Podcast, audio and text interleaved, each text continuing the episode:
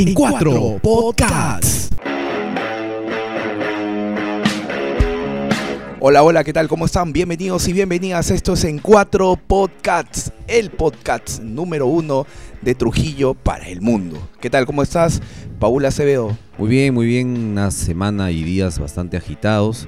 Bueno, hoy día no vamos a tener la presencia de, de Vicente, se va a hacer extrañar, está con algunos temas pendientes. Así es. Así que ya espero pronto. que le vaya, que le vaya muy bien, sí, porque, porque bueno, son temas importantes. Sí, queremos estar en diciembre ahí, ¿no? En esa Sí, ceremonia. Sí, sí, de todas maneras. Hay motivo de celebración porque obviamente él va, va a pasar esta pequeña prueba que tiene Así es. y seguro que vamos a estar celebrando con todos, ¿no? Así es. Y bueno, este primer bloque está con el auspicio de Agua Libertad, Uy, nuestro primer auspiciador. nuestro primer auspiciador ya viene, lluvia de billetes, ya vienen las locheras. Así es, ¿no? Muy pronto también Infolecturas se está apuntando como También, auspiciador. También. Ya, uy, ahí sí va a venir este maletas, en La- maletas. Loncheritas, pero así de... Loncheritas basa, ¿no? Así es. Bueno, pero hoy día eh, no está Vicente con nosotros, se va a hacer extrañar. Sin embargo, tenemos dos invitados especiales, Muy especiales. muy especial. Uno demasiado desbordado de especial, ¿no? que ya lo hemos tenido hace... Repite el plato. Así es, hace algunos programas. Eh, nuestro amigo Jorge Coquitume, director de Infolectura, Que quien es, es- la editorial que está dando la hora. está Fue- rayando. Sí, ¿no? Es el, el- el Random House Fue del la norte. estrella, la, ¿no? El- la, la cerecita Sí. que, que más dulce de la octava Feria Internacional del Libro de Trujillo. Sí, seguro que vamos a estar comentando eso también porque hubo muy buenas publicaciones, por lo menos interesantes y que han tenido una demanda bastante buena, así que ya nos va a estar comentando seguro cómo le fue. Pero ¿Qué también? Así es, pero Coqui, ¿qué tal? ¿Cómo estás? Coqui. Bueno, muchachos de En Cuatro Podcast. Podcasts. Gracias por la invitación nuevamente. Realmente, eh, bueno, cuando me invitaron la primera vez yo no tenía tanta confianza realmente en el trabajo que realizaban porque no lo había escuchado además. Y después Sincero cuando... el muchacho. sí, Claro, sí, sí, después sí. cuando me, me- me- ya me he pegado a los otros eh, programas que han venido, justamente me, me enviaron el que habíamos grabado, luego lo de Renato, lo que comentan y es un realmente es un trabajo impecable, se nota el profesionalismo y yo creo que todo Trujillo y el mundo debe escucharlo. Ahora sí ya estamos en confianza, si vieran la mesa, ¿no? 50.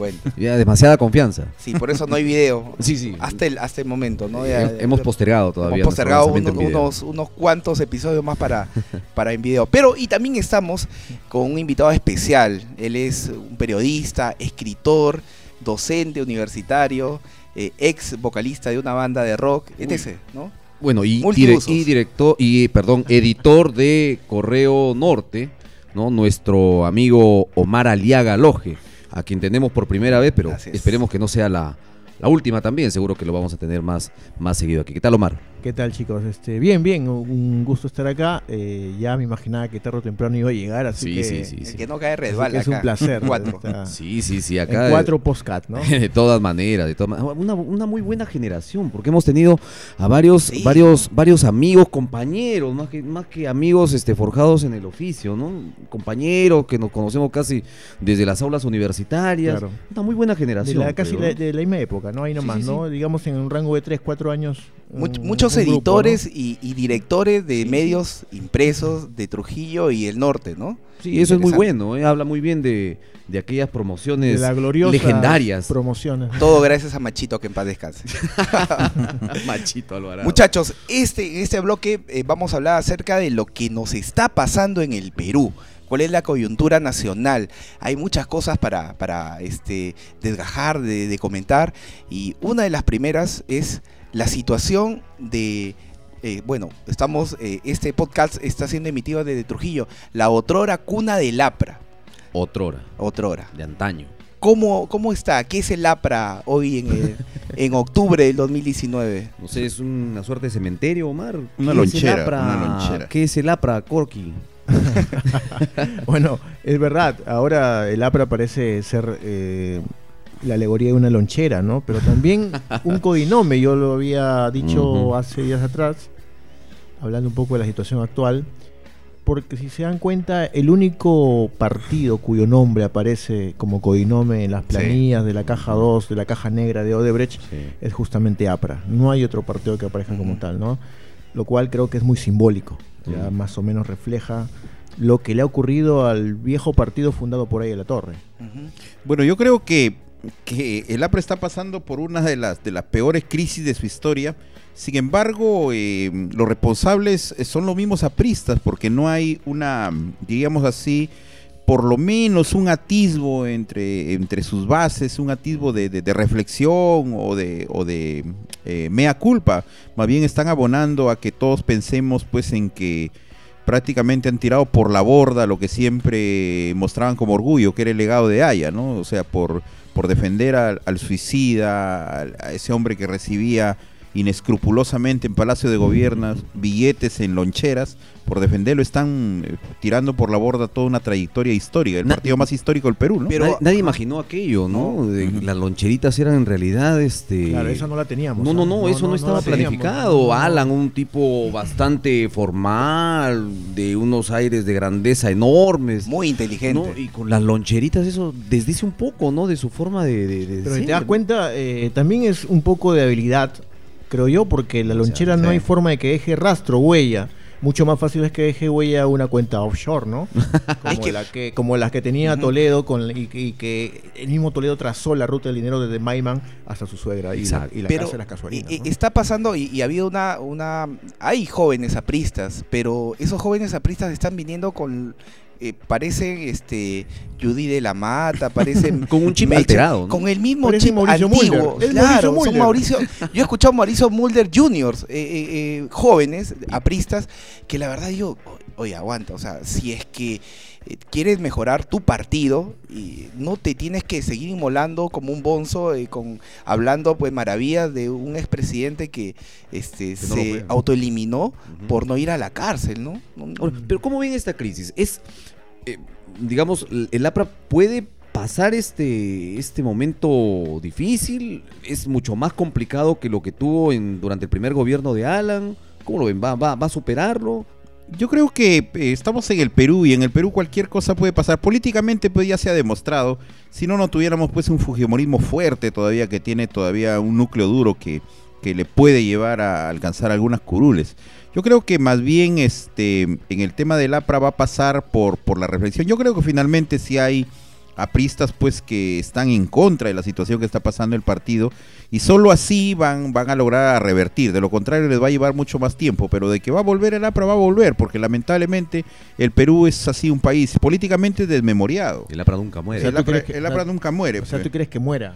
Yo quisiera que muera de una vez porque, Porque significa una vergüenza. el No. APRA nunca muere, solo agoniza. Yo Sí. creo que el APRA murió el que conocíamos y este APRA de Alan García también está prácticamente ya en sus últimos y puede ser que, que- que la No. selección de 2020 sea pues sus ya eh, su, acta de defunción. Pero, eh, a ver, haciendo un paralelo con, con aquella etapa que han mencionado de la crisis de- de- del primer, cuando termina el primer gobierno de García, hay una gran diferencia, ¿no? Porque quieras o no, o sea, aún con el desastre que había sido el gobierno de García, había una especie de mística, ¿no? Y había, creo yo, el APRA estaba de alguna forma mucho más cerca al pueblo, por decirlo así. Sí. Ah, digamos, al. Era un partido popular. Pero era, era la primera vez que llegaba a gobierno también. de alguna manera le perdonaron. Claro, y era un, pero un partido que tenía raigambre popular. Hoy Ujú. en día el APRA está muy, muy, muy lejos del Ujú. pueblo. Su fortaleza era el norte. Exacto. Ni Piura, no- ni no tiene, Chiclayo, y Trujillo. O sea, Nada. ese identifi- esa identificación, incluso hasta el Fujimorismo se le ha robado de alguna forma. Acuña y el Fujimorismo le han birlado, digamos, esa masa que de alguna forma le daba legitimidad al APRA, ¿no? Yo creo que esa es la gran diferencia. Eh, la gran prueba fue que en la última campaña García no sacó más de 5% de votos, ¿no? A pesar de que se hablaba de que su gobierno había sido muy exitoso y que económicamente no se Había ido en alianza y justamente Lourdes Flores hace Sí, poco o dijo sea, que fue el, una- el error. En, en- en la última encuesta que hace Ipsos acerca de la aceptación que tienen las agrupaciones, hablan de ese 5% y lo sigue manteniendo, el 5% del APRA. que es el 5% de apristas. pues, es el voto duro, es lo que queda, es lo que le queda. Que eh, supuestamente era cuatro veces más, por lo menos, ¿no? O cinco veces más, ¿no? Y ahí te das cuenta que hasta los propios apristas ya están... Ya no Están creen, desencantados ya de están su desencantados, ¿no? Ajá. Y, y definitivamente, eh, cuando mencionaban hace rato de, los jóvenes, eh, creo que ese es el gran problema que ahora afronta el Sí, APRA, ¿no? sí. Lamentablemente los nuevos cuadros del APRA no se desligan del alanismo, pareciera que son sus plenipotenciarios aún, ¿no? O sea, están ahí defendiendo. Bueno, yo no, tampoco podemos esperar pues que, que- que hagan, que incendien un muñeco de Alan García, ¿no? Y, rompan con él, definitivamente. Pero yo creo que debería haber algunos gestos. Pero de- debería haber una de autocrítica. Claro. Y de, digni- de dignificación Sí, ah, del exacto. partido, ¿no? De poner, ponerlo Decir, ya, ok, bueno. de lado. Ok, déjenlo, ya Alan ya no pertenece, ya fue. Ya no vamos y ahora, a defenderlo, ya la historia y que, la, Que las se se encarguen. ¿no? Claro, así es. Pero no salen No, a poner el pecho es. y salen a atacar a Vizcarra, a los fiscales, a la prensa. A Nava, como si ellos fuesen sus Tala. enemigos. Como si fuesen sus enemigos. o sea, Creo que ¿te eso no le hace bien, ¿no? Para lo que- no, para lo no que- entienden, no Ujú. entienden cuál es el verdadero enemigo, ¿no? Sí. Estaba en su casa y ellos lo siguen defendiendo. ¿Y qué podría pasar en enero? Porque ellos obviamente van a tener que ir a las elecciones. Bueno, no dicen ¿Qué- que lo qué quieren podría jalar a pasar? Mijail Garrido Ah, Leca. la nueva, la ultimita. ¿no? Hace No. poco nos hemos enterado por las redes que ¿Eso Mijail suma o Garrido resta? Leca- ¿Cómo, cómo es la cosa? Mario Har, Mijael Garrido Leca. Mario Jara. No, oye, disculpa, pero esas son las caras visibles. Ya, este. Claro, Mario Har fue su prácticamente su, su jefe de campaña de Alan en la última elección. Claro, Salía con él a cada Pero- rato. pero- es cierto. Milet Figueroa también dicen que por ahí la están No te me metas con Milet, no te metas con Me, Milet. me viene, me viene a la memoria este, los comentarios que habían luego eh, del desastre que había sido el Congreso y la disolución, de que no había una garantía o la certeza de que lo que se venga pueda ser mejor. ¿No? Y efectivamente estamos viendo por lo menos quienes van saliendo con una intención de querer postular y no son pues la perita en dulce ni nada No, que, que- no. que se No, parezca no, no a una mejoría, ¿no? y- y eso, y- y difícil ¿quiénes un se vienen? Porque, a ver, el Fujimorismo decidió hace poco que va a las elecciones de este vizcarrismo car- castrochavista, comunista, pe- pensamiento vizcarrista.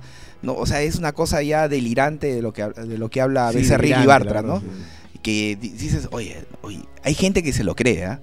Hay un, el 10, 10 a 12% que es el núcleo duro fujimorista, que ahora está pidiendo ya elecciones de las bases, que nunca hubo, ¿no? Todo era dedo, estaba, ¿no? El, el zen, famoso zen de- del, del fujimorismo, que bueno, era Ana Herz, y este... Eh, eh, Figari y Keiko, ¿no? Pero yo creo que, bueno, yo no tengo muchas esperanzas en este Congreso en realidad, pero no, no porque, no porque no exista gente buena que quiere postular, sino que lamentablemente las reglas de juego están así. O sea, el, el- el- el- Los el partidos, sistema de pero- partidos políticos está diseñado justamente para que la situación siga. No, no es que, no es que el peruano realmente quiera votar por impresentable, sino que vamos a imaginarnos Paula Acevedo con toda este, su honestidad quiere presentar, si quiere cambiar el país, no va a poder, pues, porque para empezar necesita millones para su campaña. Sí. Para empezar No, necesita para empezar un partido un, un partido que claro, sea, ¿no? Exacto. O sea, Voy a buscar a alguien que me done la lonchera. Puedes ir con Fuerza Popular, con el. APRA, Nuevo Perú, tú eliges. Sí. a ver. Si no, Sí, imagínate, ¿De qué ¿no? manera me desgracia? ¿De qué manera me desgracia? Pero Omar, no, Perú no existe dentro de los partidos, eh, dentro La- de, de- lamentablemente. de Jurado Nacional de Elecciones no Y está. por eso, claro, Por eso mismo. ¿Cuál es tu reacción que ahora Verónica Mendoza le ha ido a tocar la puerta? Sí, bueno, dicen que, que la reunión y Bueno, toda la ha vaina, sido- pero bueno hay, hay dos cosas, ¿no? Eh, a mí en primer lugar me pareció decepcionante, la verdad. Creo que fue un, pa- un paso en falso y creo que muchos eh, se han sentido igual. Eh, no porque yo... Ga- gana- votar, gana o pierde. Yo, yo nunca he votado por claro, ella, sinceramente. ¿gana o pierde Verónica Mendoza y su gente? Eh, le va a pasar una factura fuerte, ¿no? Pero yo también entiendo, por otro lado, que eso, ya, ya digamos un poco más en frío, lo, lo he podido ver.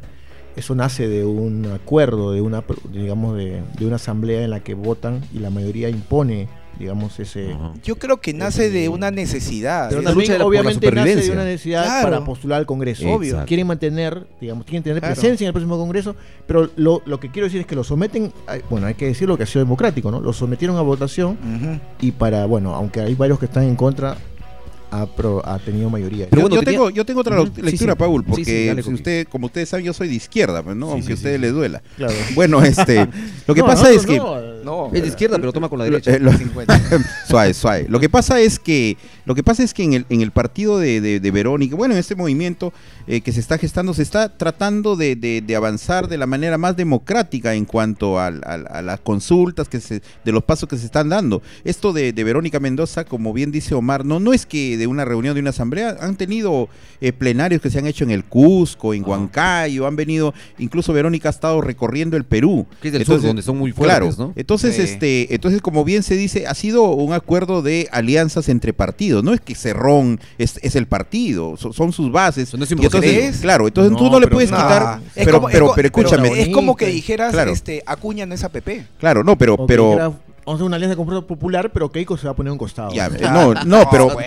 me- o sea, me refiero, me refiero que en este proceso democrático justamente de ir generando las alianzas es eh, las bases las que las, las que han votado, o sea, las- la, la asamblea de manera democrática está votando. Entonces tú no le puedes quitar eh, el protagonismo porque el otro es el dueño del logo del partido, no le puedes quitar a, a sus bases, a su gente que, que sí cree en un cambio para el país, no le puedes quitar esa posibilidad también de ser parte. Eso es lo que, eso es lo que se está Lo- dando a entender. Lo, lo- que- lo que yo siento que... Obviamente es unión- desafortunado, pues, ¿no? unión Sí, sí. nace Tú- media... Tú, estás, eh, te- a ti, tu hecho de izquierda, te, te, te satisface, te, te, da beneplácito esta alianza. No, ni con Goyo, ni con Yehud, hermano, pero lamentablemente pues hay que ir generando alianzas en el seno del pueblo, porque estos líderes, si bien es cierto, son líderes de barro, eh, sin embargo tienen unas bases importantes sur, que hay que todo, atender. ¿no? Y que en Centro y el sur, ¿no? Exacto, y que en el debate se debe ir justamente, ahí, ahí vas a demostrar si realmente en el debate con tus bases vas a ir demostrando Yo veo quién que es eres, una ¿no? necesidad y digo, o sea, este quiero quiero tus votos del sur. Eso es lo que a mí me, va- me quiere sostener. O, y, o el partido también que está inscrito. Pero Pero, va- pero por lo pronto, por y lo va a pasar lo mismo que cuando fue con Frente Amplio. O sea, iban a llegar y se van a dividir. Bueno, los dos quieren ayudarse, ¿no? Eh, Verónica quiere los votos de Cerrón, Sí, de su es. agrupación.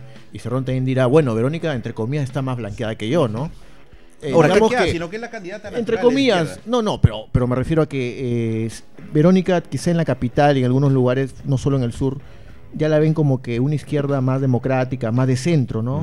Progresista, lo cual no, no es lo mismo que tiene el sur, ¿no? Pero Sí. ¿qué tanto, qué tanto le, le- le resta eh, eh, el hecho de que por lo menos haya tenido una bancada que ha tenido cierto protagonismo en esta pugna, en esta lucha? Yo creo que por y eso que más de pronto golpe, ¿ah? y de pronto hayan que salido porque no están de acuerdo. ¿Por qué? claro. Porque yo, eso es lo que a donde va, iba a ir mi observación. Justamente yo creo que hay mucha gente de centro, incluso de derecha, pero liberal, que ha mirado con simpatía la actuación de los congresistas de Ujú. izquierda. Yo mismo. Marisa Glave, Tania Pariona. a Tume, a Jorge Tume. Indira Wilca. Y he dicho, yo hay que reconocer que la izquierda se ha fajado en esta, en esta pugna, ha tenido una actuación encomiable, ¿no? Pero esto genera, pues, ¿no? El sinsabor, ¿no? Pero Porque que- yo veo gente en el Twitter liberal, que no es izquierdista, Sí, sí, sí. y que creo que no votaría normalmente por. Verónica, que ya estaba viéndola con otros ojos. Pero con esto dices, no, No. ¿cómo pues te puedes, como Pero- un misógino, como un machista? Pero, pero también hay los otros inescrupulosos que se ponen a criticar como yo, y como yo le decía a una amiga, este le decía, pero así Verónica vaya acompañada de Jesucristo en su plancha, igual no van a votar por No, ella, pero sino que había- aprovechan para golpear Pero también. había una había un- Obviamente, obviamente, pero no me refiero a todos, sino me refiero a que unos, la, izquierda unos cuantos.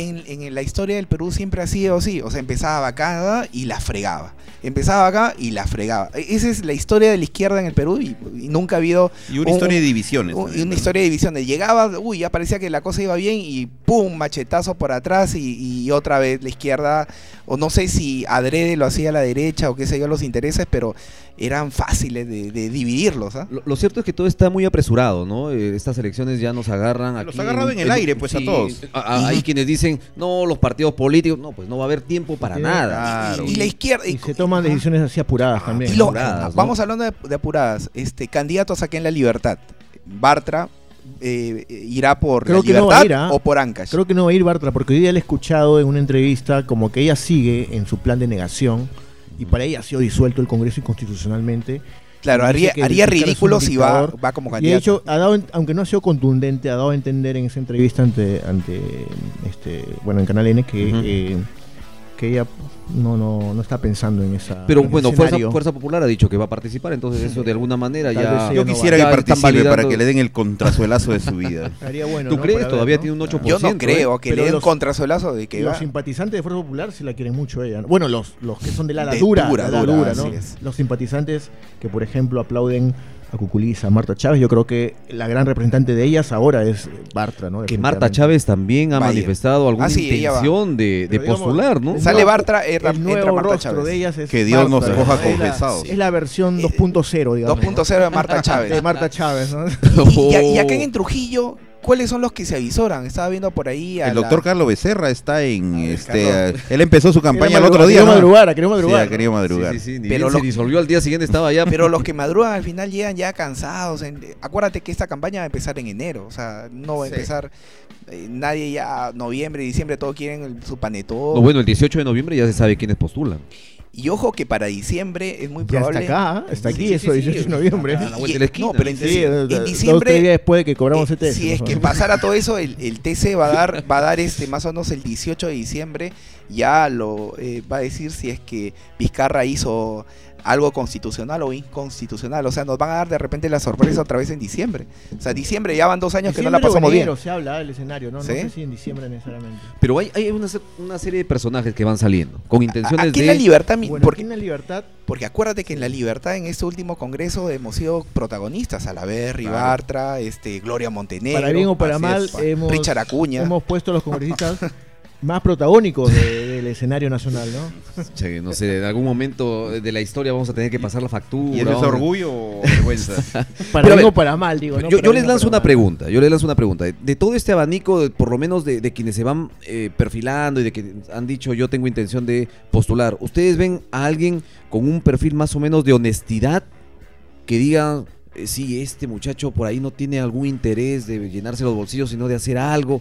¿Logran ver a alguien? Mm, bueno, eh, hace rato Sin decir mencionó nombre, a Carlos pero- Becerra, ajá. dijo, ¿no? Car- Eh, bueno, yo creo que Carlos Becerra, sinceramente, no creo que quiera llegar al go- Congreso a robar o a hacer.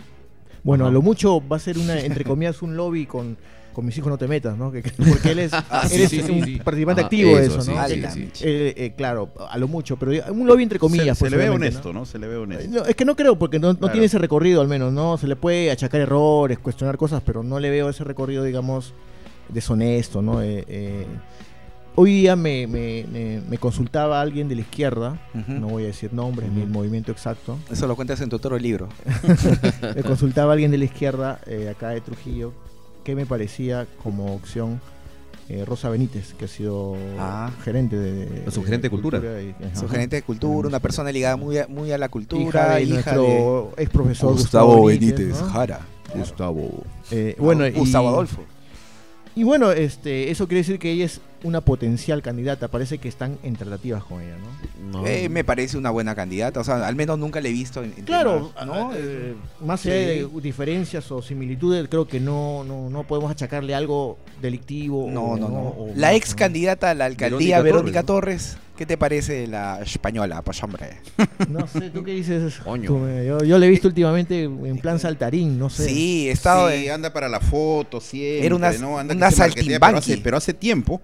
Eh, lo que pasa es que yo a los candidatos más bien que lo veo con, con ah, como dice Omar, con, con expectativa de que no van a ir a robar. El problema es el respaldo del partido, ¿no? Veo Claro, ahí al, claro. al doctor Carlos Becerra con un ¿Con quién va partido, pero que creo que no lo conocen ni sus vecinos. Ah, ¿no? Exacto, o sea, el, el- el problema es que cómo, cómo capitalizar pues eh, esos votos en un partido fuerte, ¿no? Y, ese va a ser el gran problema, porque lamentablemente los partidos fuertes, entre comillas, eh, hoy en día, querramos o no reconocerles el APRA, el Fujimorismo, esos son los partidos. pues, Pero tendríamos que ver un Porque poco- están organizados, pues no, porque tienen una historia, un, es una Pero tendríamos que ver un poco el recorrido, ¿no? En el caso de, de- de Verónica Torres, yo no veo ningún antecedente que por lo menos me pueda dar una Exacto. señal de, de algo. Bueno, en realidad no. le hemos visto con Philip Butter, con este Oh. el ex candidato al gobierno regional. A eso me refería. Abrazados, Ah. ¿no? Besito Ajá. por acá, besito por allá. Pura foto, ¿no? Con APP, o sea, yo digo, no sé, o sea, es una persona que está todavía en el limbo y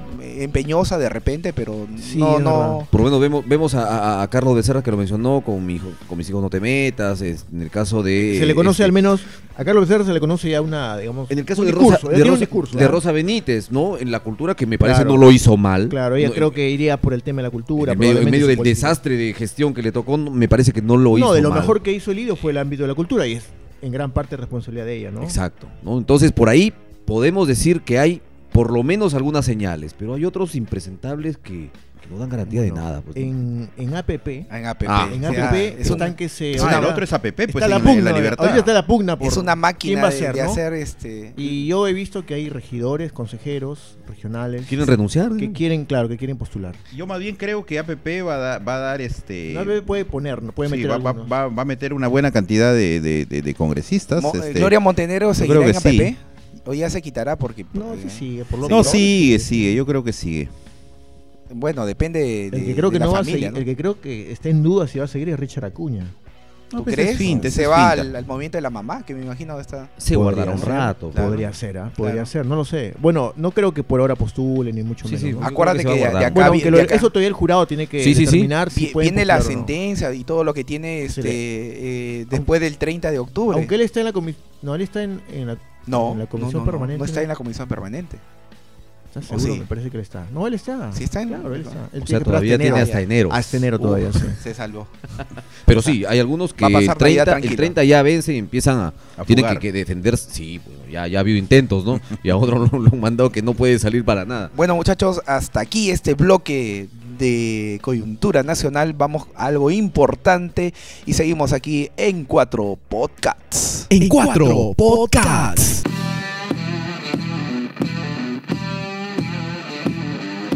Bienvenidos al segundo bloque de En Cuatro Podcasts. ¿Quién no ha visto la película El Joker de Joaquin Phoenix? Y es una, digamos, lo que está, ese reflejo de lo que está pasando actualmente en todo el mundo y sobre todo en parte de Hispanoamérica. Ojo, el reflejo, no el culpable, ¿eh? Claro, porque Pero algunos- coincidentemente, ¿no? Coincidentemente se estrenó esta película y empezaron a ver las revueltas y, y a, ese bichito de, oye, la cosa está, ya no se puede detener, ¿no? La subida de la gasolina en Ecuador, la subida del metro en Santiago de Chile. Claro, pero tú hacías un, antes de empezar el programa cuando conversábamos, hacías un símil, un, paralelo eh, y comparabas, ¿no? Las, las circunstancias, la trama de la película con la realidad que está ahora un poco este, alborotada acá en, en Sudamérica, ¿no? De del poderoso que ningunea al, al, al- Que al más bulea, débil, ¿no? así es. y, y- y de pronto es Le quita todo, y, así es. y- y se desata todo. Se desata todo y, justamente con el, el más el más rico versus el más pobre, desvalido y que este prácticamente no le, no le interesa, o sea, es uno más y te puedo atropellar, te puedo pisotear y, y como tú no vas a responder, normal, pero estamos de repente ante eh, un cambio de, de establishment también, de, de- de lo que es este mundo capitalista que está ya desbordando, ¿no? Estamos al centro, ¿eh? En Chile se están dando revueltas, en Ecuador y Colombia no le están pasando bien y nosotros estamos al centro. Y ojo, nosotros Y- no tenemos ni siquiera Congreso. Tenemos una dictadura castrochavista, vizcarrista, pensamiento Gonzalo. Pues, Es es curioso lo del Perú porque históricamente, eh, ¿por qué creen que San Martín y Bolívar vinieron a liberar a Perú? No porque les gustaba el turismo ni, ni porque les gustaba el Perú, sino que sabían que era el centro del poder político español acá. Y, y justamente yo creo que, que, los intereses en este caso de, de quienes quieren mantener el modelo neoliberal justamente cuidan al Perú como la niña de sus ojos, un país rico en recursos, estratégico geopolíticamente. Entonces yo creo que eh, un lo que, mendigo sentado. en un Exacto, banco y lo que, oro, lo que ¿no? sí les ha reventado en la cara es lo de Chile, porque a Chile siempre lo han tenido como el modelo de que... De que Del neoliberalismo, Del, del sistema Era- neoliberal ajá. que Era ha- la niña Ya. gringuita linda, Claro, preciosa de- exacto. de- de la, era la era la niña pituca este que iba con los cuadernitos, la mochilita de moda. Claro, y adás que... Además Desde que el salón. ¿Cómo decir la niña gringuita? Hoy sí, Ahorita ¿no? censuran, Ahorita, ahorita no sí a, a lo, a lo linda y morena, Eric, Eric. Ah, no, sí. Pero no- a lo Bani Abludado, ¿no? Y no nos olvidemos que, que- que el neoliberalismo justamente empieza sus primeros, a dar sus primeros pasos en la época de Pinochet. Y ahí es donde se implementa todo eso. Y, y yo creo que esto de, de- de- de la película, yo eh, sinceramente no lo he visto, pero con lo que me, me cuentan los amigos, lo que he leído en eh, las críticas decía, y sobre "Coqui, todo lo ¿no que, lo que, película lo que todavía?" Miguel me, me dice, ya me, me- me animé a verla. Y sin embargo, yo creo que nos, nos reviente en la cara una, una nueva realidad, como un meme desata las, o un hashtag desta- desata la- la- las revueltas en Chile, como una, peli- una película se, se ubica en el escenario justamente que, nos- que hoy nos está este, saltando en las noticias por, por todo lo que vemos. Entonces significa pues que hay un, de todas maneras, América Latina está en una tremenda revuelta que posiblemente no nos hemos dado cuenta, ¿no? Es una olla a presión. Así, su- no, no hables de olla. Supongo que, supongo que, que- que la, Sin la- la- alusiones. la gente que quiere mantener el modelo debe estar preocupadísima, porque lo de Chile no, no, no se me, no, no, no creo que haya sido solamente el- los 30 centavos de- del metro. Eso no, es, No, es no, prácticamente es una, una, una revuelta contra el sistema neoliberal que por todo lado está haciendo agua, ¿no? Ahora, ¿cuántos no copiaron ese modelo? Y vemos que ese modelo no era pues lo que decían, o por lo menos lo que creíamos que era. ¿No? Entre ellos estamos nosotros también, con las AFP enyucados, que se vienen Sí. aquí. ¿no? Claro, eh, que tiene que revisarse, ¿no? Eh,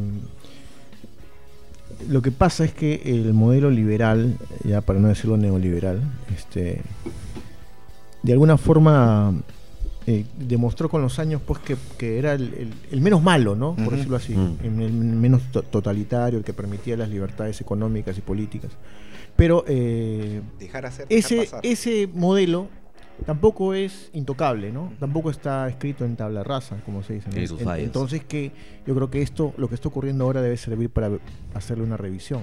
O sea, Porque el problema mirar Bol- principal aquí es la desigualdad. o sea, mirar a Bolivia de repente que es un mix y un discurso este socialista, pero en utiliza la el práctica mercado, utiliza el neoliberal. mercado, pero ha estatizado algunas cosas.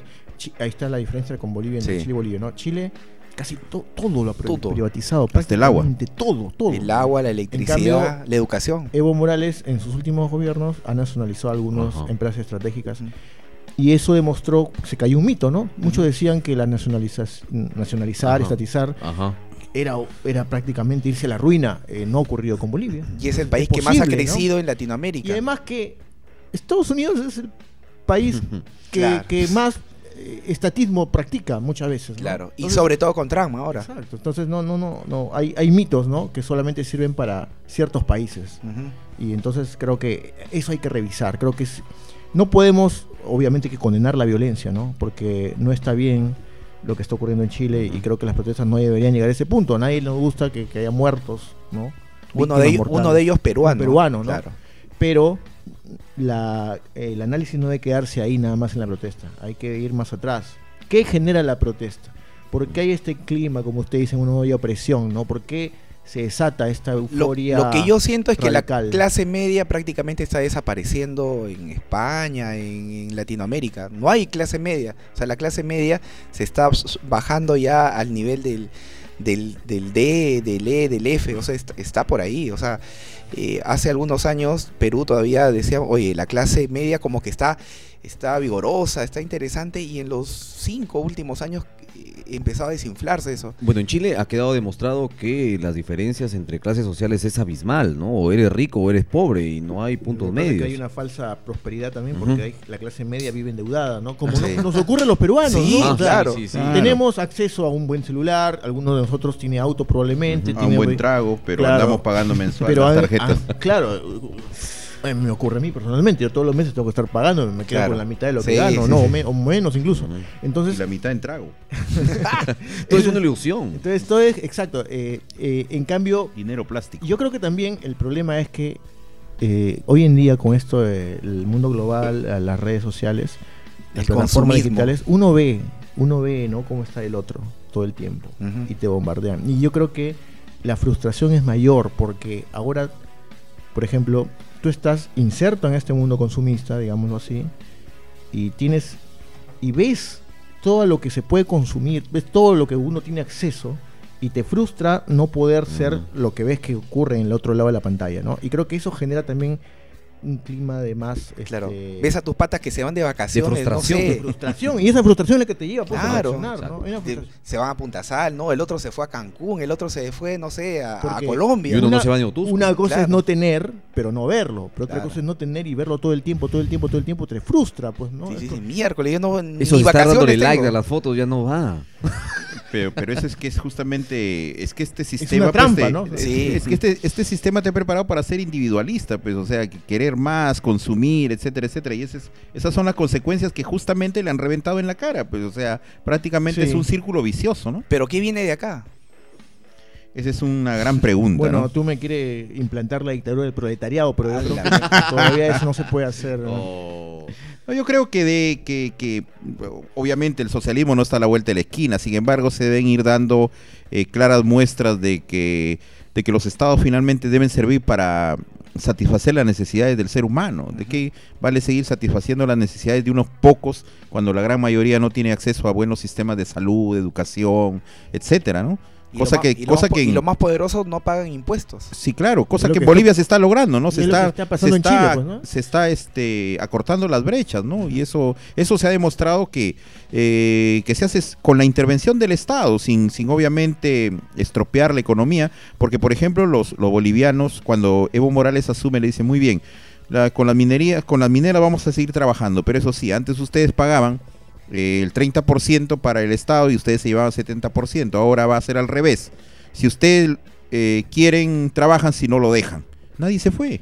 Y siguen trabajando la, minería y eso ha, ha permitido pues el crecimiento económico de Bolivia. O sea, sí se puede. Lo que pasa es que nosotros... están- aunque ya ahorita están que se le van encima. a Evo, ¿no? Obviamente la derecha pues Sí. quiere retomar la- No, que no, la dere- pero, que- oye, el, el proceso electoral ha sido una Es- cosa, pero está bien. 38% también. Carlos Mesa, 40 Sí, sí, y tantos. no, Me ha este, hecho acordar lo de Fujimori, ¿no? Sí. No, está De- bien. Se ha, ido estreche- se ha ido ampliando el margen Sí. y ha conseguido los votos que justo quería. Pero Evo está esperando los votos del 10%. extranjero, dice. Evo necesitaba 10% Sí, y al 10%. último consiguió 10.1. Es una casualidad llamativa. No, no hay Ahora, lo- casualidad. lo- lo- lo- lo que- Es el trabajo ahora, de los Lo, camaradas. lo que ocurre, lo que ocurre en Chile este, ha revelado una serie de problemas, una serie de problemas como país. Acá en Perú Falla tenemos un montón de problemas mucho mayores. Y Sin estamos embargo, no tranquilitos. está allá. Es- Podrí- ¿Qué, qué pasa ahí? ¿Cuál es la lectura que tienen ustedes de esto? Yo creo La que idiosincrasia también tiene que ver. Claro. El peruano es conservador. Dentro de todo es conservador. Sí, no. justamente por eso, eh, por eso empezaba mi, mi, mi, mi reflexión sobre esto. Tuvo que venir San Martín con el ejército del Porque sur. acá no se. Claro, e- que exactamente. estaban Tuvieron que venir ellos pues, de es fuera para, para decirle, miren, estamos. No Obviamente habían, no habían, habían algunos este, atisbos como la gran rebelión de, de Tupac Amaru II, ¿no? Sin embargo, Inca. sin embargo, siempre el peruano ha sido, ha sido conservador. Mire, con, eh, a nosotros nos ocurren peores cosas que en, que en Ecuador y que en Exacto, Chile. exacto. Sin embargo, no, no, re- pero, pero es preocupante porque en algún momento yo- va a tener que reventar el asunto. Tú me yo leí hoy día temprano un tweet, no recuerdo de quién era, pero es un tipo conocido en el Twitter al menos, este que decía algo así como toda la vida el Perú ha sido conservador, a diferencia de otros países. Y estoy seguro que si no hubiera sido por porque exacto, porque como vinieron otros o porque otros nos empujaron, nuestras clases dirigentes seguirían gobernándonos como en el siglo XVIII. Seguiríamos en la bajo opresión. misma esquema, bajo el Ajá. mismo esquema. Seguiríamos en lo mismo. Pero date cuenta. porque el pues, peruano por sí, por naturaleza, no, no se libera naturalmente. es ¿no? conservador y, y tenemos la mentalidad de queremos a alguien que imponga la fuerza y, Exacto. y este y me que diga venga alguien, un mesías, sí, ¿no? que un mesías de- y que, que ponga ma- eh, la frase dura. la mano dura o este quieren a un periodista ah no que le diga las cosas en la cara como son o sea si es envalentonado y todo uy, qué- Aunque no diga buen la verdad, period- pero que lo diga Sí, fuerte. que lo diga fuerte que grite mire Sí, esos claro. venezolanos Eso me parece que está bien. ¿no? oye oye pero pero dice bien oye mira cómo lo escucha en la radio Un oye Philip Butters. Sí, un Philip Butter. Acá hemos tenido, o en, la- en radialmente también por ahí tenemos un, ¿no? un atisbo de, especímenes. de, de Philip Butter por ahí, ¿no? Este, que ni siquiera ninguno de radio, la mayoría son, son periodistas, ¿no? O, o hay abogados, o hay, dos, o hay profesores, nada más, ¿no? Pero bueno, este, y, y al final, ¿qué es lo que se viene de acá? ¿Qué es lo que podría pasar aquí en el Perú? Yo creo que en el Perú no va a pasar eh, nada. Vamos a seguir lamentablemente avanzando de a pocos. Eh, yo creo que también es un tema de educación. Mira que las revueltas chilenas han sido de los estudiantes y siempre han sido los estudiantes y no ni siquiera de universidad, De sino de colegio, ¿no? ¿no? igual en, igual en, en- en Ecuador siempre han sido los estudiantes de un colegio histórico en Quito que no recuerdo los que siempre iniciaban. ¿Tú no has este, ido la- a, Chile a, a, este, no, bueno, me llaman, este? allá, pero no, no, no, no tengo para mi pasaje. y también los indígenas, ¿no? Sí. En, en el caso del Están Perú, pues nuestra juventud está viendo, pues esto es guerra, combate, y eso es, es lamentable, ¿no? Bueno, ya no Entonces probablemente lo que bajo la teoría marxista se le llama la oligarquía chilena debe estar diciendo mirando a la gente que protesta eh, a los chilenos, para esto los educamos. Ajá. Claro, Cristian Para- ya ven, Domínguez, ya ven, por eso no vale educarlos. Están que se dan de cabezazos. ahorita. No hables de Cristian Domínguez, porque acá hay un Cristian Domínguez del periodismo. a la mierda. No le digas, no le digas. Listo, muchachos, hasta acá este tercer bloque vamos a venir ya a hablar un poco de cosas este más productivas. Sí, sí, sí, sí. No, Hay que cambiarle el ritmo. Pero estamos- también violentas. ¿ah? Uy, sí, seguimos con lo de Joker. Listo, vamos a algo importante. Pausa, regresamos. En cuatro podcasts.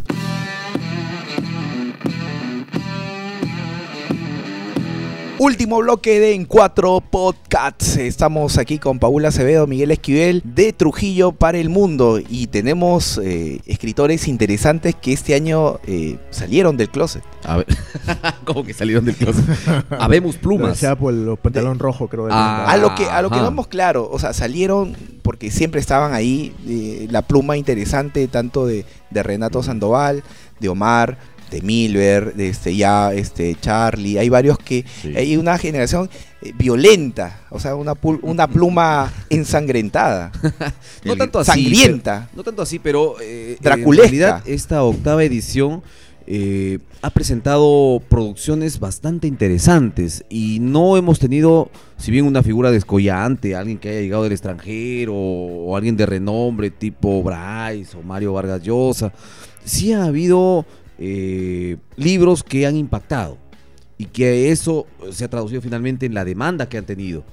Hace poco tuvimos a Renato con, con su libro El Escuadrón de la Muerte, que yo le decía cuentas el lado B, que en realidad se desconocía detalles y todavía quedan muchos más ahí. Cuenta, ahí. cuentas lo que no te dejaban contar este el- tus Exacto, periódicos. Pero hay mucho más, ¿no? Hay mucho más Obvio, ahí ¿no? detrás todavía. Por eso yo le preguntaba si acaso había pensado él en una segunda parte de eso, ¿no? Eh, pero así como el libro de Renato, eh, también eh, una de las propuestas eh, bastante, bastante comentadas ha sido la que trabajaste tú, Omar, eh, Crimen y Testigos, que es un, ¿cómo se puede llamar? Una antología. una recopilación. es, es- es, este un, un- un- una selección, ¿no? Es una selección historias. Una por- compilación, se muestra. podría decir, ¿no? Una muestra, exacto, eh, de relatos de no ficción, ¿no? Y- Finalmente. Y, yo, Marco, ¿cómo te, o sea, cómo, eh, cómo coincidiste esto?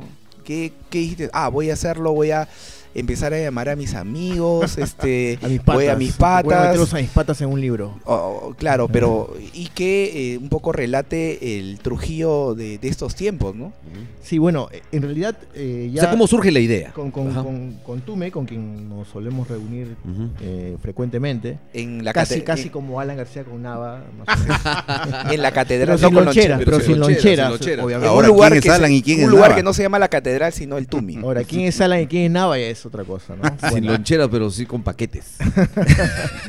yo diría más que con botella. Con botellas. con ¿no? botella.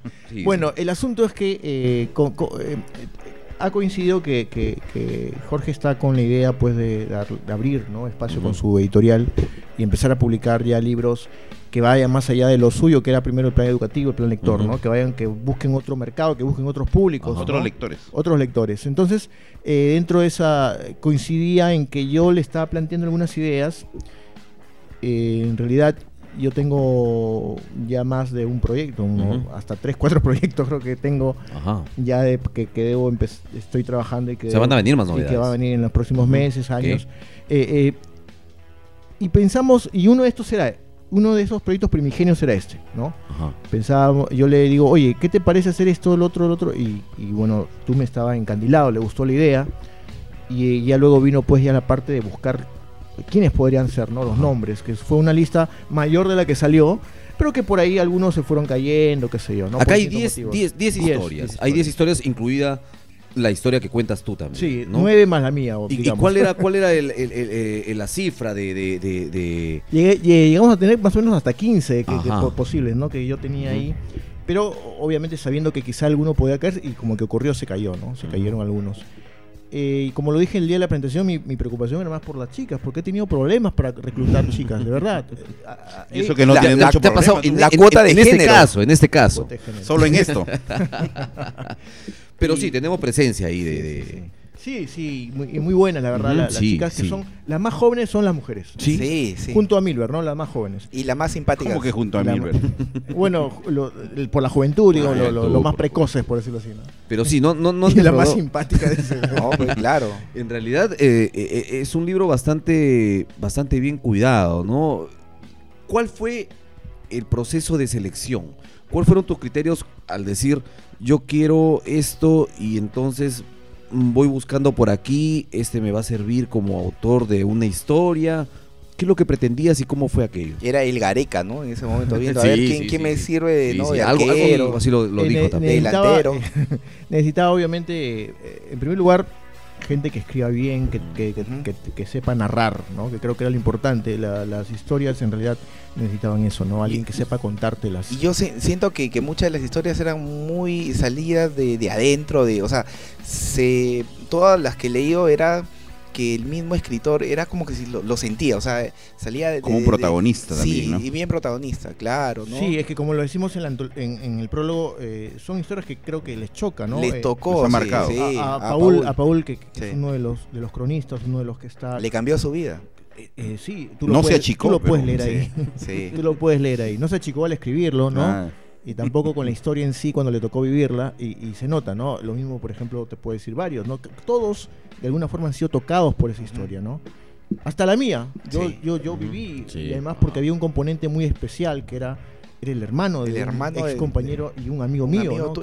Eso es lo que te iba a preguntar. ¿Cómo reaccionó este Alfredo cuando leyó esa historia? No me ha hecho nada a mí, eh, la no, verdad. pero por lo Que que tú estuvo sabes. en la presentación, y ¿eh? me pidió que lo firme, que firme el Sí, libro, wow. firmado, ¿no? O sea, bueno, los que han leído la historia, eh, que es creo el- la segunda William historia Galindo, de William eh, Galindo. los últimos días de la oveja negra. Sí, ¿qué tal oveja negra? O sea, cuenta cosas Bueno, que es que por es ahí un personaje uno... digno de ser Sí. retratado, ¿no? Sí, Es un personaje era que un tiene personaje, muchas, en Y yo muchas creo que da para un libro, pero, o sea... y- Entiendo que Milver está trabajando en eso, ¿ah? No te Eh, posiblemente eh, trabaje con dé algo. la, la sorpresa. Sí, sí. y- Y, y hablando de Milver, yo te comentaba algo antes de entrar a este, al programa, al podcast. eh, el cierre del, del libro, la, la historia que cuenta Milver, y, y yo te lo- a tu madre se y- llama. y yo te lo preguntaba a ti a manera de comentario mío y conclusión, que me parece un buen cierre. La historia de Milver en realidad es Bueno, una historia bastante Creo que un, conmovedora, ¿no? un lector más o menos atento se daría cuenta que ha habido un cu- cierto cuidado, Sí. cierto criterio en ordenar Ajá. los relatos de alguna forma, ¿no? yo, yo, yo lo Se sentí... date cuenta cómo sí. comienza y cómo termina. Eh, eh, yo he trabajado mucho en eso porque, va, yo soy melómano, un poco melómano. Es lo que te iba a decir, ya, Sí. es lo que te iba a decir. Yo- lo sentía que parecía un CD, donde tú vas, ¿no? De, de track en track, de track ¿no? en track, Como- ¿no? Ya, yo te- te- he ten- ya, sí, esa influencia eso, de la eso es lo que te iba a tengo, decir, sí. Lo he tratado de hacer como si fuese un álbum, ¿no? Además que eres editor, güey. Claro, eh, también el- como editor. Y entonces he tratado de armar las piezas que se concatenen de alguna forma con un criterio que yo tenía en mi cabeza, más o menos. ¿Qué, qué, qué música escuchabas mientras editabas el, el libro? Bueno, ahora que lo dicen, sinceramente hay una coincidencia, ¿no? Eh, yo estaba descubriendo el último disco de Tool cuando, cuando estaba Tool. trabajando Ajá. este el último disco que salió Ya, hace ya. unos meses recién. Y también escuchaba, eh, es una coincidencia porque no, lo, no es que lo planifiqué así, pero parecía en, en- en efecto una música que permitía ayudar, ¿no? Algunos lados B de Nirvana, ¿no? El, el, Mm. el- el- el Insecticide, por ejemplo, ¿no? Ah. Y, y- y me servía mucho, de verdad, para, para los textos. O sea, si me pongo a pensarlo, no lo planifiqué así, pero me servía mucho de fondo. Tanto así que usé un fragmento, usamos, porque me ayudó alguien a hacerlo, un fragmento de, de- de- de ese disco de Nirvana para ese pequeño video promocional que publiqué. No sé si Ajá. se dieron cuenta algún Sí, sí, sí, sí, sí, sí, sí. Pero, pero es, es necesario siempre en este tipo de, de- de labor, en este tipo de ejercicio, mantener el ritmo y la estructura.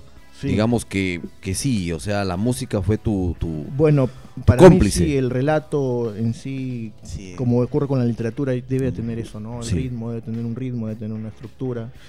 Yo, yo sí trato de preocuparme mucho por eso. la Ahora, verdad. no son, no son típicas historias, ¿no? Porque es un libro de no ficción, pero no son las típicas historias policiales, judiciales, Claro, ¿no? son- Tiene mucho de lo que comentábamos al principio, la sensibilidad de Sí. el que lo vivió y en, eh, en realidad todos los que han escrito lo han vivido y tienen una...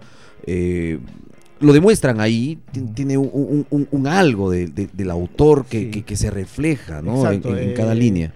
Lo bueno para los que son periodistas, y eh, por ejemplo en tu caso, o el caso de Pamela Rojas, el caso, no sé, de, de, de mismo Juan Carlos Díaz, aunque Juan Carlos ya tiene experiencias como, como escritor, digamos.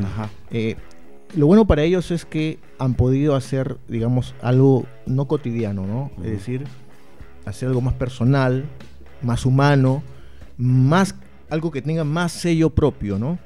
Eso Sí. fue lo que también Son, buscamos. son historias Decíamos- con alma porque se siente que han dejado mucho ahí en, en esas historias cada uno de los que han escrito, ¿no? que va más allá de la noticia del lead, del titular, pues. Miedo, ¿no? suspensos, este, mm, este, condescendencia, o sea, muchas, muchos sentimientos, hay mucho sentimiento en cada historia. Y, y es una muy buena selección de, de- de autores. Yo he visto ahí, hay escritores, hay, hay periodistas, ¿no? Eh, gente que le aporta mucho. Está Luis Eduardo García, Sí, que es sí. un bastante conocido, tiene Claro. una producción bastante buena, ¿no? Y que cuenta un, un suceso bastante personal Sí, también, sí, ¿no? Y muy Que- bien que- contado, que luego, ¿no? Que luego yo bueno, me he enterado... es un narrador, Claro, un y- escritor, ¿no? De- con oficio, ¿no? Que luego yo me enteré que cuando ocurrió el suceso y se quería sacar o publicar en algún medio, él eh, mantuvo sus reservas y dijo que, que no quería contarlo y se atrevió finalmente en el libro. Ya han pasado algún, algún tiempo, pero se cuenta... Pero hay un trauma después de eso. de- bueno, a mí no me pasó algo similar, eh,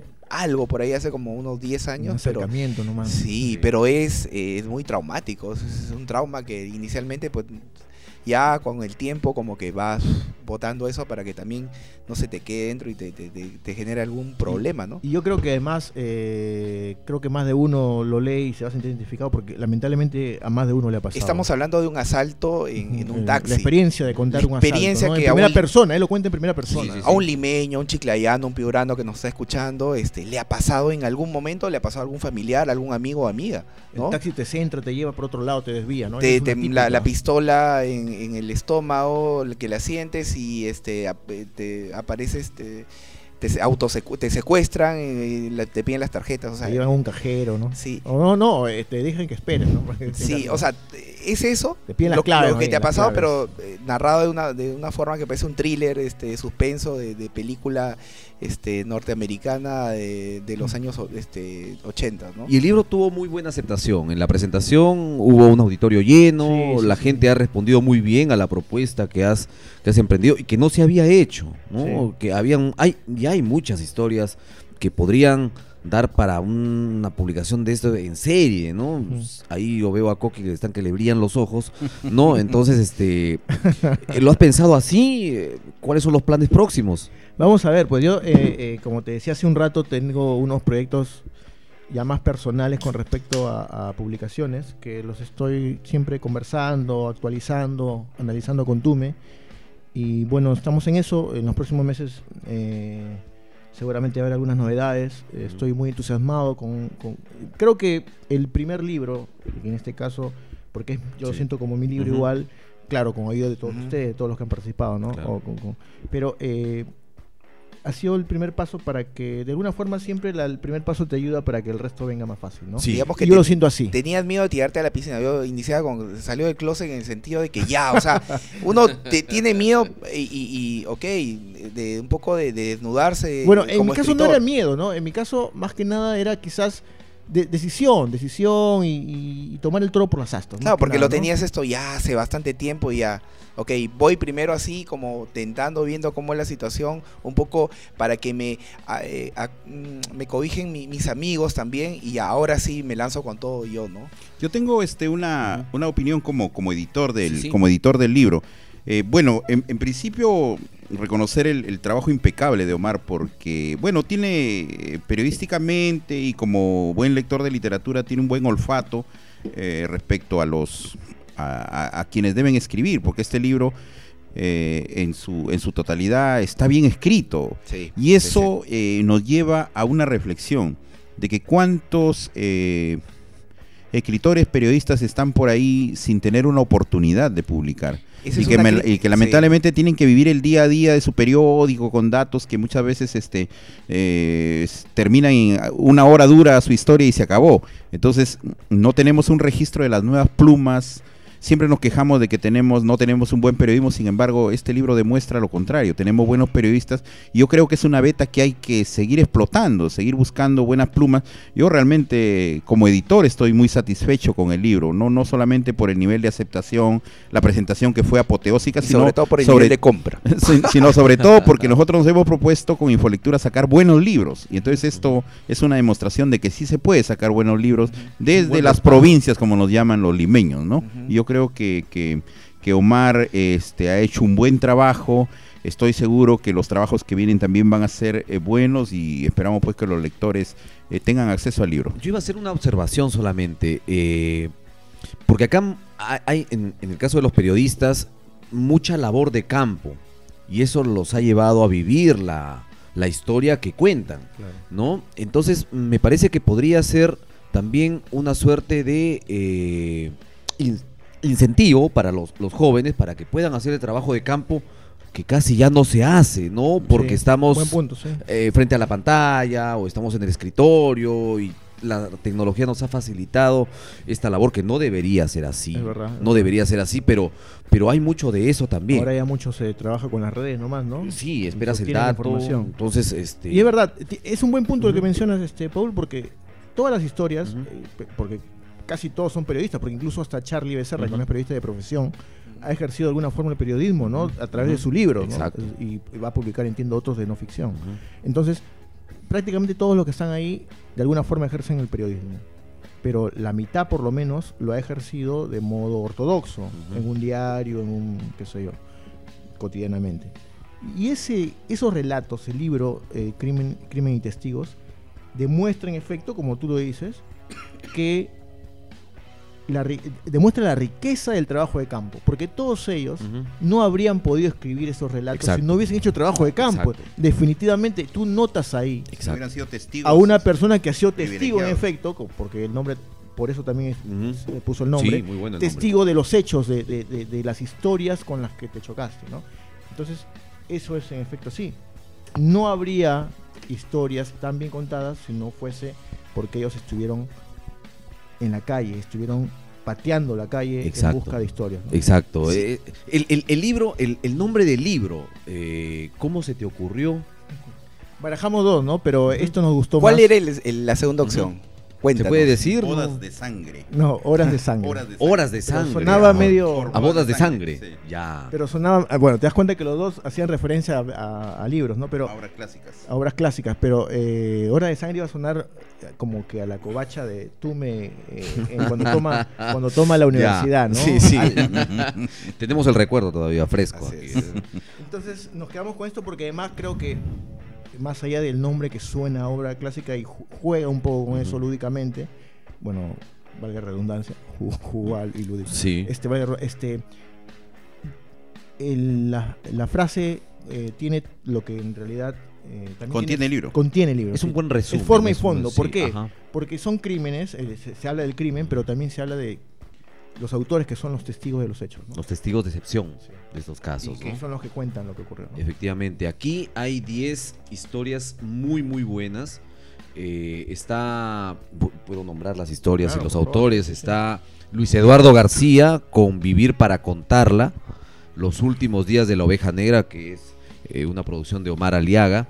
Un loco en la ciudad del embrujo, de nuestro amigo Renato Sandoval. La forma correcta de espantar a los perros, de Charlie Becerra, que tiene dos libros ya producidos. Hijita mía, eh, de Pamela Rojas, de, de Satélite.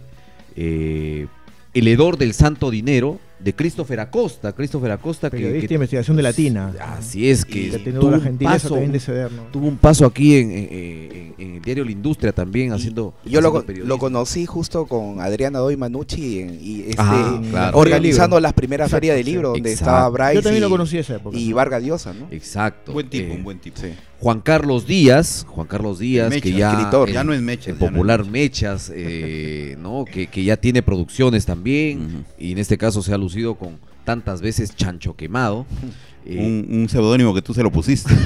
Bueno. Y, que, y que hace referencia en el libro. Claro. la, la- la- la anécdota este, a mí me causó bastante gracia, ¿no? Bastante gracia. Este, Te viste ahí. En- en realidad- Parte de, parte de, de la historia.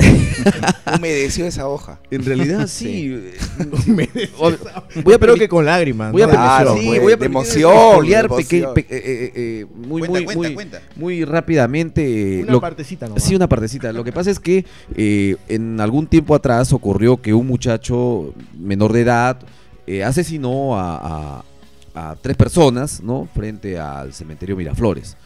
Eh, sin embargo, en, en medio del fragor, porque yo trabajaba para entonces en el diario Satélite, conseguimos la primicia, pero no tenía un alias, por lo menos conocido, este muchacho al que atraparon luego en una persecución y tenía 14 años. Entonces, ¿cómo lo bautizamos? Y entonces ocurría lo que casi siempre ocurría con un delincuente que no, no tenía su alias. Había que improvisar, ¿no? Y empezamos a barajar de acuerdo a las características de, Tú del y el- detenido. Tú y el policía. Yo, eh. el policía y yo empezamos a barajar qué cosa podíamos ponerle, ¿no? Era medio moreno, robusto, ¿no? Entonces, este... ¿A quién hace Coqui? Entonces por ahí Ah. empezamos a barajar algunos nombres y queda, ¿no?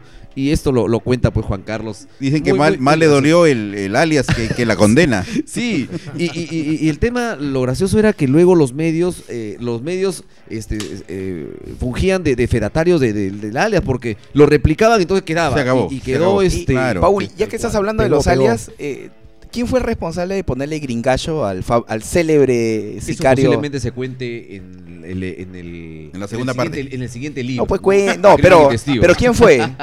¿Quién fue el Eso que? da para una muy buena, muy buena. ¿Quién cosa, fue? una ¿Quién pa- fue? Bueno, lo guardamos de secreto. También está, también está en el libro eh, Andrea Abanto, que ha sido una, una grata sorpresa eh, verla aquí también, eh, con El ocaso del escuadrón, hace referencia al escuadrón de la muerte. Para Como puedes ver, hay dos que tienen que ver con Elidio Espinosa. ¿no? Sí, sí, Bueno, efectivamente. habla del protagonismo que ha tenido La influencia años que ha tenido Sí, la historia criminal de Trujillo, quieras o no. Es que en realidad el escuadrón de la muerte es un capítulo que difícilmente podamos olvidar. Así es. El- lo que les quería preguntar a los dos, eh, eh, ¿Elidio Espinosa es este el Martín Rivas de Alan García? ¿O no? Uy, Alan García. Suena- No, no, no, sería... No. No creo que Alan García tenía otros. ¿ah? Sí, a mí me parece que... Pero Porque, no sé si Martín Rivas. no, tampoco. no. Porque bueno, eh, un según el, el libro de Renato, o sea, lo que yo entiendo es que eh, era eh, Orden de arriba. los or- las órdenes venían de muy, Ah, muy, arriba. obviamente. Que no te quede claro que pero- las órdenes venían de arriba. eso sí. Correcto, entonces, de- ¿existió el Escuadrón de la Muerte? Sí existió. Está... eh, Pero Alan García no trató directamente con Elidio, ¿no? ah, ya, Acá trataron con él. claro. Exacto. Y el, eh, la historia que cierra el libro, la décima historia, es Honrarás a tu madre de, de Milver Ábalos, que ha sido en real- realmente una, una, una Revelación. revelación ¿no? Sí. muy buena, ¿eh? En realidad hay muy buena pluma Pero, aquí. pero Paul, te estás olvidando de, de una muy importante acá. El Ah. infierno es un pozo oscuro Ah, en el que Ah. yace un angelito de, Sí, de Paul bueno. Acevedo Ah, aquí bueno, presente. bueno. Y realmente, como, como yo le, como yo le dije, eh, eh, bueno, Omar me pasó el, el- el manuscrito para yo revisarlo en mi calidad de, de editor y me, pasé revisando. filtro, y, último y filtro. lo- y la primera llamada que yo le hago, oye, le digo, Omar, esa historia de Paul es de la... No digo porque estamos pues en, en horario, en horario para menores pero realmente a mí me conmovió. Es la, es la historia que más me ha conmovido en realidad, Ah, más, más que la de Milber que les ha conmovido a ustedes, a mí me ha conmovido la de la de Paul.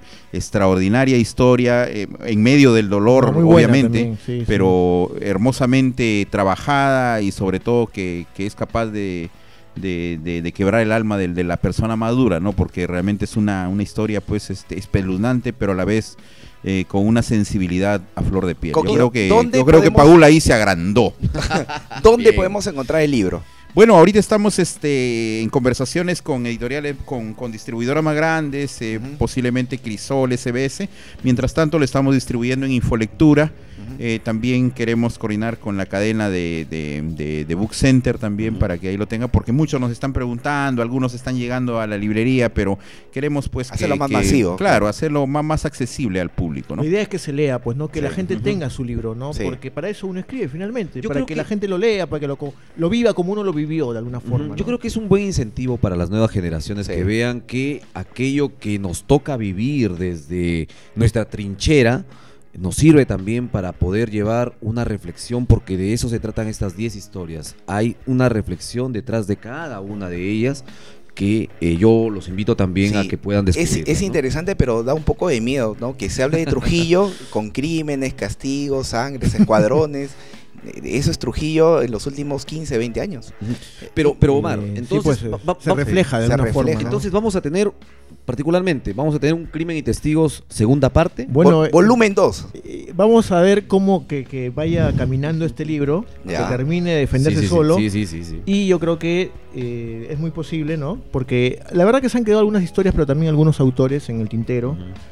Y a mí me gustaría, ¿no? Que, que también estén ahí. Los que se cayeron después se arrepintieron. Pues ya estoy, leyendo eso. Es posible, ¿no? Sí, ah, obvio. ¿Ah, tú has leído? yo creo que Omar debe preparar también un libro, no necesariamente del, del, del- del Trujillo violento, ¿no? De, de- de esa parte que tenemos, ¿no? Sino también hay tantas historias buenas que contarse, Sí, ¿no? claro. Historias de, no, no, no tan sangrientas, ¿no? Historias felices Ah, también, que claro que eh, sí. hermosamente se pueden contar en, en un libro. Yo creo que vamos a hacer el esfuerzo de, de- de publicar ese tipo de trabajo porque eh, para bien de esta ciudad tenemos muy buenas plumas, sobre todo los jóvenes están dando la hora y eso a nosotros nos satisface porque vamos a encontrar de todas maneras otro público lector, le vamos a demostrar Claro. a los lectores que hay buenas historias que, que leer, eh, a los maestros que le hagan leer a sus alumnos y digan, miren, acá tenemos otra visión, ¿no? Del, Vamos de cerrando un cosa". poco ya el programa, este, rápidamente, Omar, que es un poco el invitado en este tercer bloque. ¿Borges o Vargas Llosa? No, bueno, yo le tengo mucho cariño a Borges, pero. Perdón, a Vargas Llosa, pero Borges es. Se lo come. Creo que hasta Vargas Llosa lo Ya. asume, ¿no? Creo que el único genio que ha habido en Sudamérica, en Latinoamérica, ha hecho es Ya. Borges, ¿no? Ahora una, una palabra, ¿ya? Un lugar, Trujillo. ¿ya? Un libro. Uf, la pones Uno, difícil, ¿ah? un libro. El ya que, sé lo que va a responder. Un libro.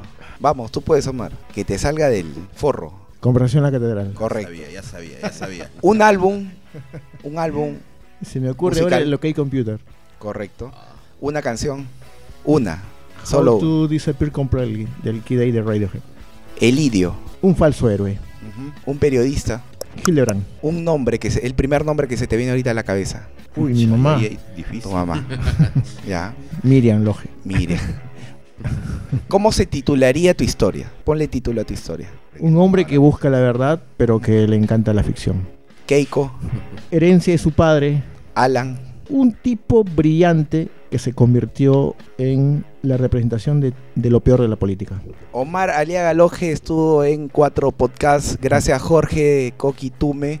Y bueno, Paul, ha sido un, un programa extenso, pero muy sustancioso. Sí, en realidad bastante divertido, en realidad nos hemos divertido a pesar de que hemos tratado temas al inicio bastante chocantes con la realidad nacional, pero terminamos hablando de literatura, un poco de escritura y de proyectos que se vienen y que no hacen más que eh, ratificar de que eh, hay cosas muy interesantes que se pueden hacer con un poco de voluntad y mucho empeño.